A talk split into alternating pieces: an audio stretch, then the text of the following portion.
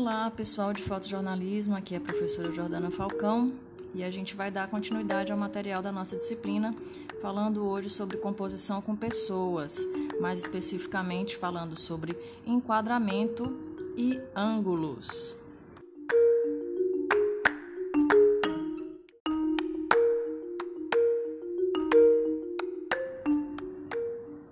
Como sempre, eu peço para vocês irem ouvindo esse podcast, é, acompanhando os slides que eu disponibilizo no ambiente, tá?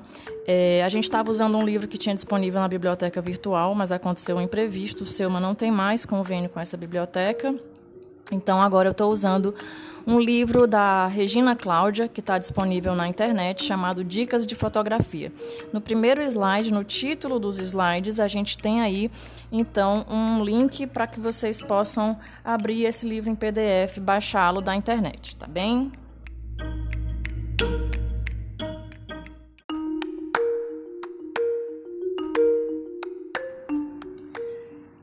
Esse material de composição com pessoas, gente, é muito importante para o exercício que a gente vai fazer do ensaio sobre a quarentena, o isolamento em casa, tá? São quatro pontos que a gente vai aprender hoje. A gente vai falar sobre enquadramento, vai falar sobre simplificação, uso de luz e cor e tom, tá? Então observem bem a partir dos exemplos que eu vou dar para vocês e comecem a imaginar como montar fotos é, para o seu ensaio em casa, tá certo?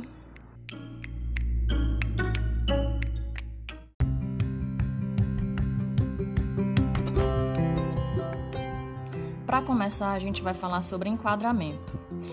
Uh, quando a gente tem uma imagem fotográfica, a gente tem que pensar que a superfície dela deve ser usada da melhor forma possível para privilegiar o assunto da nossa imagem tá? Então, enquadramento é como você é, usa esse espaço da foto para destacar a sua narrativa, a história que você quer contar por meio da imagem. E pensando em composição com pessoas, o ideal é que a gente use o espaço da foto, use a superfície da imagem, para exatamente dar, dar é, mais destaque a essa pessoa que a gente está fotografando. Vejam aí o slide 3, a gente tem uma pessoa em dois momentos diferentes, em duas fotos diferentes. Uh, o objeto da foto, eu acho que fica muito claro que é exatamente esse cara, né?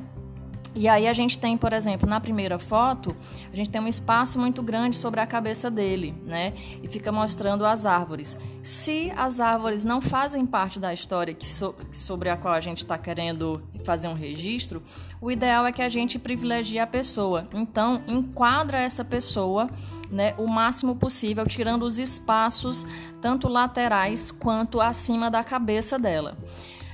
A gente precisa ter em mente também que o enquadramento ele tem dois, uh, duas situações. A gente pode já enquadrar no momento do clique, no momento de fazer a fotografia, tentando dar esse privilégio, e a gente pode fazer uma edição, a gente pode reenquadrar num segundo momento, depois que a imagem está pronta, tirando elementos, como eu falei para vocês, que não agregam, né? que não contam a informação, não, não tem informação uh, ah, para agregar nessa narrativa, ok? No slide 4, a gente vai estar tá falando aí sobre é, o uso do espaço ainda. Vejam que a gente tem muito pouco espaço sobre a cabeça dele, mas agora, ao invés de estar tá olhando para a câmera, ele está olhando para um lado, um dos lados, né? Então é importante que a gente deixe uh, um espaço é, para o, o, lado que ele está olhando, exatamente para que a gente crie essa, essa intenção de movimento a gente cria essa, essa intenção de que existe um espaço para ele percorrer, né? Porque do contrário vai ficar aprisionado, ele vai ficar, vai ficar uma imagem assim que vai dar uma impressão de que ele está, vamos dizer, enquadrado dentro de uma determinada. Uh, dentro de um determinado quadro, de uma determinada situação em que ele não consegue caminhar, ele não tem esse espaço tá? No slide 5 isso fica um pouco mais claro, né? A gente usar o espaço negativo para dar essa intenção de movimento. A gente tem duas fotos. Na primeira foto, a moça passeando com o cachorro, ela está bem perto uh, da, do limite da, da foto, né? Então ela está quase caminhando para sair da foto. Isso dá a impressão de que ela já veio caminhando, né? Então o movimento ele já se concretizou e ela já não tem mais para onde caminhar na nossa imagem. Mas na imagem do lado, a imagem à direita da foto, é o começo do passeio. A gente percebe aí que tá, ainda existe um movimento, existe uma indicação de um sentido a ser percorrido por ela, né? Então, uh, observem o uso desse espaço tanto para enquadrar a pessoa, o objeto da sua foto, é, na, na, na, cena, né, tirando os espaços sobre a cabeça, por exemplo, os espaços que não agregam, tá? E tente, se for o caso, né, na foto que você for montar, é, se você tiver, por exemplo, essa intenção de movimento, essa ideia de olhar, né, pensar como é que você vai usar esse espaço, que seja para a pessoa ficar mais contida num determinado é, lugar da imagem, ou seja para ela ter essa possibilidade de caminhar, tá bem?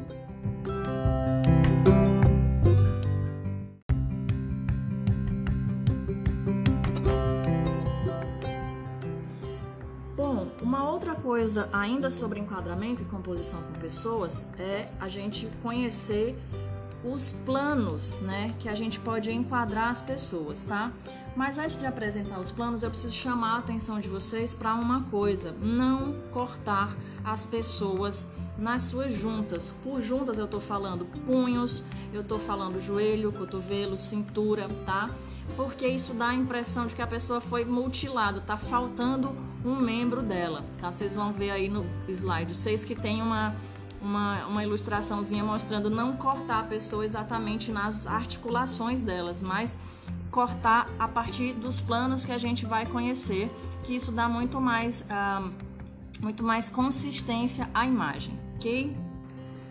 Para a gente escolher que plano usar, a gente precisa ter em mente o que, que a gente quer, o que, que a gente espera da imagem, certo? É, como vocês devem saber, o cinema ele é uma decorrência da fotografia. Então eu usei só cenas de filmes para a gente estar tá trabalhando é, a ideia de enquadramento. Primeiro plano que a gente vai conhecer é o plano geral. O plano geral ele apresenta a cena como um todo, tá? Ele apresenta o cenário, ele apresenta a situação que está acontecendo, ele apresenta todos os personagens, se houver mais de um, ele apresenta o ambiente onde as pessoas estão, né?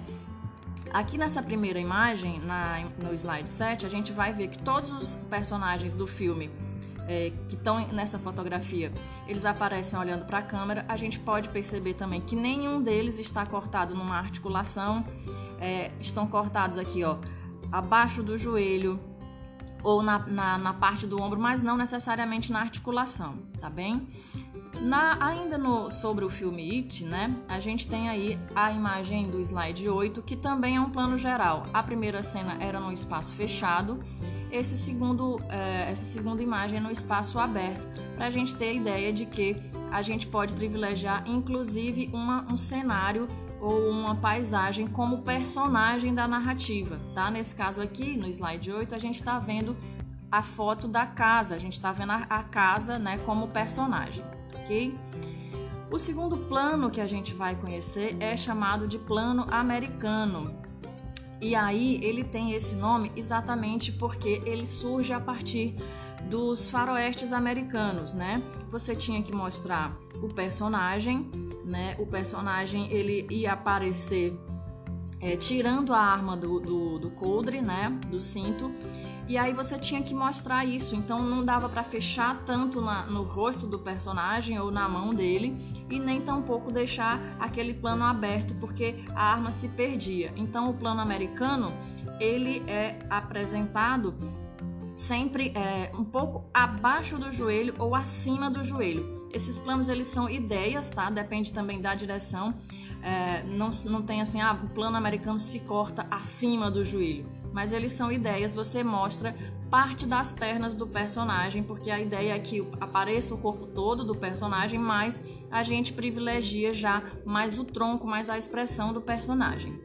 O plano seguinte é o médio, que a ideia é cortar mais ou menos na altura da cintura. A gente fecha mais no personagem, na ação dele, né? Mas já começa a privilegiar muito mais as expressões e a, e a parte do tronco. Então, uma roupa, é, uma ação que ele esteja uh, com alguma situação, né, usando as mãos. Desculpa o barulho, gente. É o plano médio que a gente tem. O plano seguinte no slide 11 é uma variação do plano médio, né? Vocês viram no slide 10 que a gente cortou aí mais ou menos na altura da cintura. Então a gente vai ter o plano médio curto, que é na altura do peito, tá certo? A gente tem aí exatamente uma imagem do Harry Potter que uh, é cortado a, na altura do peito. Quando a gente sobe um pouco mais a câmera, a gente fecha é, um pouco abaixo do pescoço, a gente vai ter o primeiro plano, quando a ideia é privilegiar ainda mais a expressão do, da, do personagem da nossa imagem, né? Então vejam aí, é, o slide 12 tem Piratas do Caribe, tá? Com um enquadramento, corte acima do peito, né? No, no médio curto, a gente tem abaixo do peito e no primeiro plano é acima do peito. É, é, claro que o ideal é que se a gente estiver fazendo, por exemplo, um roteiro, né, ou estiver, dando instruções para uma pessoa fazer a foto, é ideal de escrever, tipo, primeiro plano, corte abaixo do pescoço, porque, como eu falei, isso não é exatamente uma fórmula, mas é uma perspectiva, tá bem? Uh, depois a gente vai ter o primeiríssimo plano, que é um enquadramento que foca exatamente no rosto da pessoa. A gente já não tem pescoço, né? Inclusive a gente pode cortar no meio da testa, tá certo? E aí a gente vai ter ainda mais destaque do, da expressão, né? No slide 13 eu mostrei para vocês aí uma cena de um filme chamado Fabuloso Destino de Amélie Poulain, que ela é uma pessoa muito expressiva, ela sorri muito, ela tem os olhos muito expressivos, então muitas vezes é usado nesse filme esse primeiríssimo plano a gente tem ainda o primeiríssimo primeiro plano, que é o, o também conhecido como plano detalhe, tá? Que vai estar tá aí no slide 15 é, você pode focar em qualquer parte do corpo e esse, essa parte do corpo, pensando com pessoas, ela vai ser o destaque. Então, por exemplo, no slide 15, a gente tem aí o detalhe do olho do Alex, o personagem de Laranja Mecânica, né? Então, é um plano detalhe, tá? É um plano ah, em que você não vê mais o corpo, você não vê mais as expressões, é só a parte do corpo que pode ser. É, pode ter destaque, ok?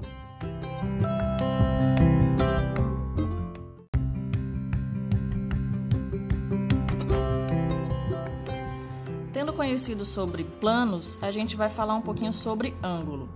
Então vamos só diferenciar o que, que é plano e o que, que é ângulo. Plano é como a gente posiciona uma pessoa na foto, né? Como é que a gente vai cortar, se for o caso de cortar essa pessoa para enquadrá-la, ou seja, acima da cintura, né, na linha uh, do peito. Então, é, isso é enquadramento, isso é plano, plano americano, primeiro plano, por exemplo, tá? E ângulo é exatamente isso. Em que inclinação a câmera vai estar registrando essa foto dessa pessoa?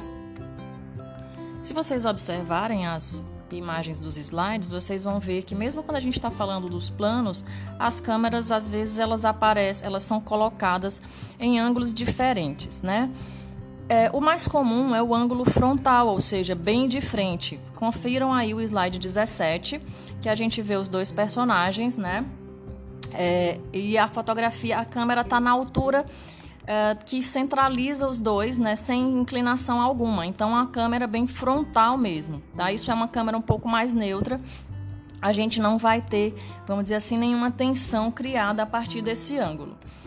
Uh, na imagem do slide 18, a gente vai ter um ângulo chamado de plongée, que vem do francês chama mergulho, tá?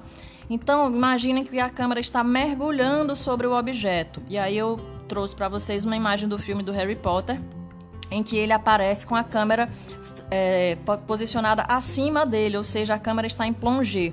E imaginem que esse tipo de ângulo, ela, ele meio que subjuga a pessoa, né? A situação que está sendo fotografada.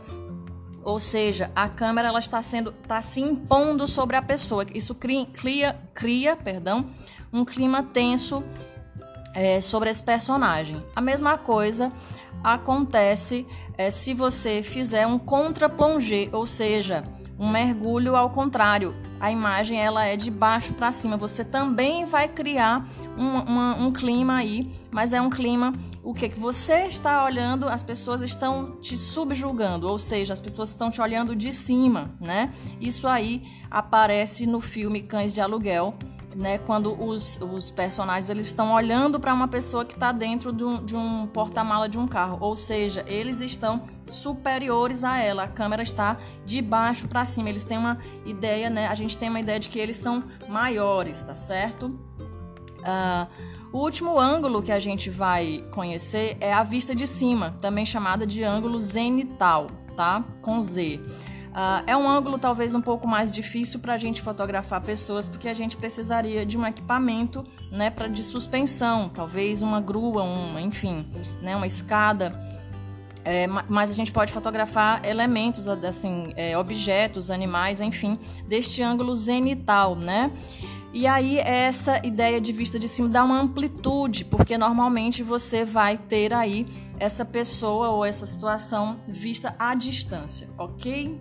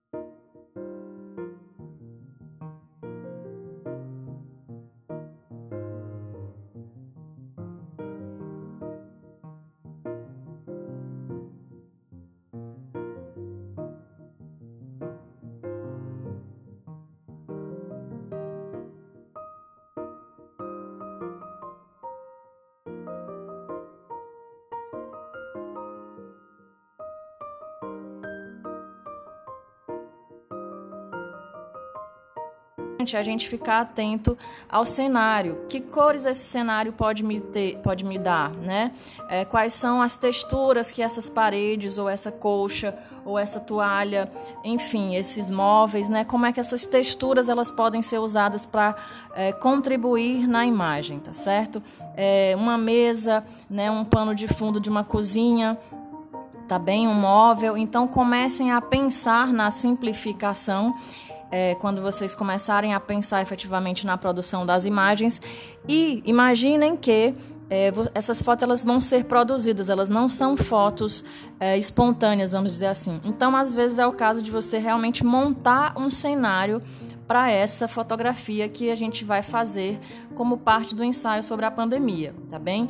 Então, por exemplo, vou fazer uma foto sobre a minha mesa de estudo. Aí tem lá um, um copo de água, tem mil livros, tem mouse, tem uma florzinha. Então, será que isso tudo numa foto não vai ficar muito confusa? Se eu vou falar sobre estudo, então vou simplificar aqui.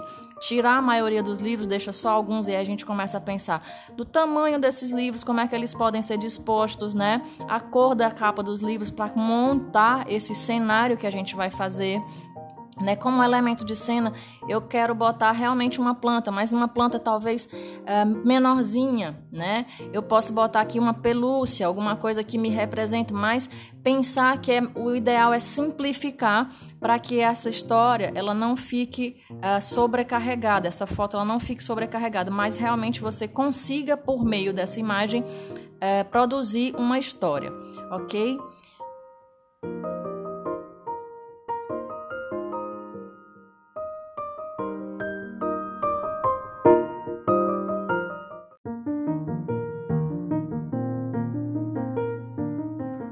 Queridos, eu havia falado para vocês que esse podcast, esse áudio, seria sobre enquadramento, enquadramento incluindo tanto planos quanto, quanto ângulos, né? A gente ia falar de simplificação, uso da luz e contribuições que a cor e o tom podem dar nas nossas, para as nossas fotografias. Mas acho que esse, esse arquivo tá, já está ficando muito grande, pode ser que fique cansativo para vocês. Então, eh, eu vou ficar por aqui e na próxima semana produzo um material para a gente falar de luz, cor e tom, ok? É isso, minha gente. Um abraço, boa semana para todo mundo.